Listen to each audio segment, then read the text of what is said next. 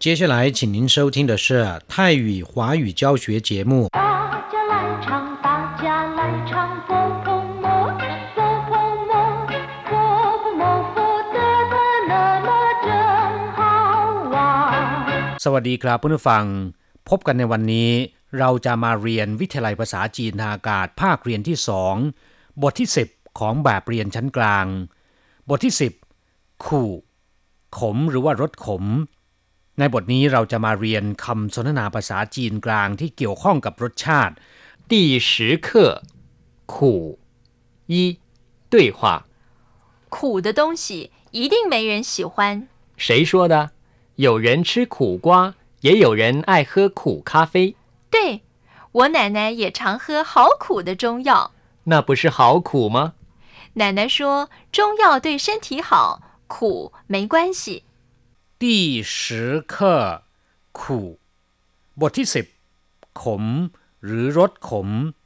คำว่าขู่แปลว่าขม หรือว่ารสขม ตรงข้ามกับคำว่าการหรือว่าเถียน ที่แปลว่าหวาน อย่างเช่นว่าเขาขู่ตะเว่ยเต้ารสชาติที่ขมมาก ขู่เซอแปลว่าทั้งขมและฝาด นอกจากนี้แล้วยังมีความหมายว่า ทุกข์หรือว่าลำบาก อย่างเช่นว่า ขู่เหน่า แปลว่า กลัดกลุ้ม หรือว่าระทมทุกข์เป็นต้น รายละเอียดเกี่ยวกับคำว่าขู่ ประเดี๋ยวจะอธิบายกันต่อในช่วงของคำศัพท์ใหม่ๆ ช่วงนี้มาอธิบายความหมายของคำสนทนาในบทนี้กันก่อนนะครับ苦的东西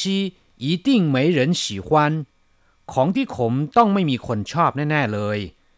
ขู่ก็คือขม ตงชีแปลว่าของ ขู่的东西ก็คือของที่ขม หรือว่าของขมขมๆ 一定没人喜欢ต้องไม่มีคนชอบแน่ๆ一定แปลว่า รับรองว่า แน่นอน หรือว่าจะต้อง没人ก็แปลว่าไม่มีคน喜欢คือชอบหรือว่ารัก一定没人喜欢จะต้องไม่มีคนชอบแน่ๆเลย 谁说的？有人吃苦瓜，也有人爱喝苦咖啡。ใครบอกเล่า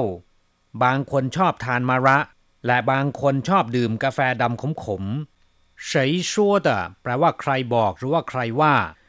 有人吃苦瓜บางคนกินมะระ有人ก็คือมีคนบางคนชื่อขู่กวาแปลว่ากินมะระ ทานมะระ ขู่กวาก็คือมะระนะครับ ขู่แปลว่าขม กวาก็คือแตง แตงที่มีรสชาติขมก็คือมะระนั่นเอง有人吃苦瓜 มีบางคนกินมะระ也有人爱喝苦咖啡และก็มีบางคนชอบดื่มกาแฟขมๆ也有人แปลว่า และมีบางคน爱喝苦咖啡ชอบดื่มกาแฟขม ไอแปลว่าชอบเคอแปลว่าดื่ม ไอเคอก็คือชอบดื่ม ขู่คาเฟ่กาแฟที่มีรสชาติขม กาแฟขมขมๆคาเฟ่แปลว่ากาแฟ ในภาษาจีนจะเรียกทับศัพท์ตามภาษาอังกฤษ กาแฟเรียกว่าคาเฟ่也有人爱喝苦咖啡และก็มีบางคนชอบดื่มกาแฟขมขมๆ对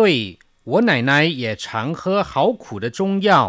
นั่นสิ คุณย่าของฉันก็มักจะดื่มยาจีนขมมากๆ อยู่บ่อยๆ คำว่าตุ้ย แปลว่า นั่นสิ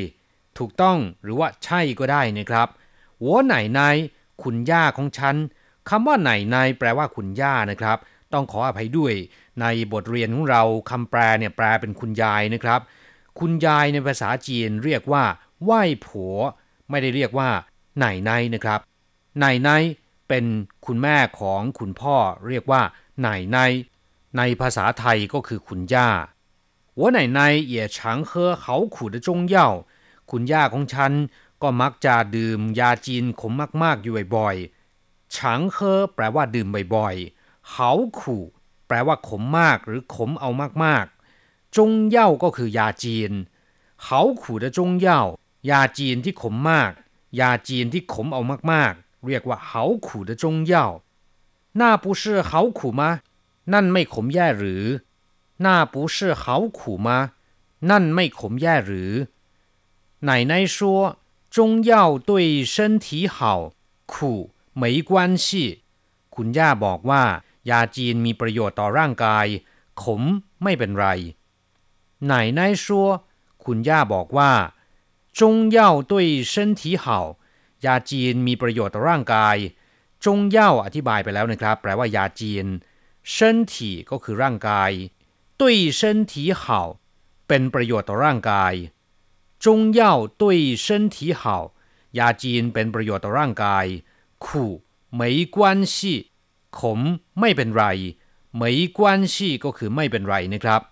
ครับผู้ฟังหลังจากที่ทราบความหมายของคำสนทนาในบทเรียนนี้ผ่านไปแล้ว ต่อไปเราจะไปเรียนรู้คำศัพท์ใหม่ ๆ กัน ศัพท์คำที่หนึ่งเกิ้งแปลว่า ยิ่ง ยิ่งกว่าหรือว่ายิ่งขึ้นก็ได้ เช่น เกิ้งเห่าก็แปลว่า ดีกว่าเดิม ดียิ่งกว่า明天会更好วันพรุ่งนี้จะดียิ่งกว่า เกิ้งหนานแปลว่า ยากยิ่งกว่า你比他更漂亮คุณสวยยิ่งกว่าหล่อน ศัพท์คำที่สองตูแปลว่า อ่านหรือว่าเรียน เช่น ตูชูแปลว่าอ่านหนังสือ ตูชูเหรินก็คือปัญญาชนหรือคนที่ศึกษาเล่าเรียนมาแล้วนะครับ เรียกว่า ตูชูเหรินตูเจอก็คือผู้อ่านหรือว่าคนอ่าน请跟老师读一遍 ขอให้อ่านตามคุณครูหนึ่งรอบ ศัพท์คำต่อไปเคอแปลว่าดื่ม เช่นเคอฉาแปลว่าดื่มน้ำชาเคอทางแปลว่าดื่มน้ำแกงเคอเจียวดื่มเหล้าเคอจุ้ยล่ะ ดื่มเหล้าเมาแล้วเคอสวยก็คือดื่มน้ำนะครับชื่อเคอหวานเล่แปลว่ากินดื่มแล้วก็เที่ยวหาความสุข อย่างเช่นถ้าเจิงทียนชื่เคอหวานเล่ เข้าเอาแต่กินดื่มแล้วก็เที่ยวหาความสุขสำราญทั้งวันเคอชีเป่ยฟงชีเป่ยฟงก็คือลมที่ตวนตกเฉียงเหนือเคอชีเป่ยฟงแปลตามตรงนะครับก็คือ กินลมที่ตวนตกเฉียงเหนือ อุปมาว่าไม่มีอะไรจะกินนั่นเองศัพท์คำต่อไปคู่แปลว่าขมหรือว่ารสขม ตรงข้ามกับคำว่า เถียนที่แปลว่าหวาน อย่างเช่นว่าเว่ยเต้าไท่ขู่ 我吃不下รสขมเกินไป ผมทานไม่ลง这药的味道很苦ยานี้มีรสขมมากคำว่ารสชาติในภาษาจีน เรียกว่าเว่ยเต้าหรือเว่ยเฉยๆก็ได้นะครับ ซึ่งประกอบด้วย ขู่ก็คือขม เถียนคือหวานซวนคือเปรี้ยวเฉียนคือเค็ม ล่า แปลว่าเผ็ด นอกจากแปลว่าขมแล้วนะครับคำว่า ขู่ ยังมีความหมายว่าทุกข์ยากหรือว่าลำบาก อย่างเช่นว่า日子过得很苦มีชีวิตที่แสนจะลำเค็ญขู่เช่าแปลว่าฝืนยิ้มเฉาเหมยขูเหลียน แปลว่า หน้านิ้วคิ้วขมวดเขาขู่ ซึ่งเป็นศัพท์คำต่อไป หมายความว่า ขมมาก ขมจริง ๆ หรือจะแปลว่า ทุกข์ลำบากจริง ๆ ก็ได้นะครับ ขึ้นอยู่กับว่านำไปใช้ในประโยคไหน เขาขู่กับเขินขู่มีความหมายอย่างเดียวกัน แปลว่า ขมมากนะครับ ศัพท์คำต่อไป คาเฟ่แปลว่า กาแฟ เป็นคำที่เรียกทับศัพท์ตามภาษาอังกฤษ ร้านกาแฟในภาษาจีนเรียกว่า คาเฟ่ทิง เร่อคาเฟ่ก็คือกาแฟร้อนๆ ปิงคาเฟ่ก็คือกาแฟเย็น ศัพท์คำต่อไป จงเหวินแปลว่าภาษาจีน รื่เหวินภาษาญี่ปุ่น หานเหวินภาษาเกาหลี ไต้เหวินภาษาไทย ศัพท์คำต่อไป จงเย่าแปลว่า ยาจีนหรือว่ายาแผนโบราณของจีน อย่างที่อธิบายไปแล้วเมื่อครู่นี้ว่า จงหมายถึงประเทศจีนหรือของจีน ส่วนคำว่าเย่าก็คือยานะครับ จงเย่าก็คือยาจีน หรือยาแผนโบราณของจีน ส่วนยาแผนปัจจุบันเรียกว่า ชีเย่าชีแปลว่าตะวันตกนะครับ เราจะกลับมาพบกันใหม่ในบทเรียนหน้า สวัสดีครับ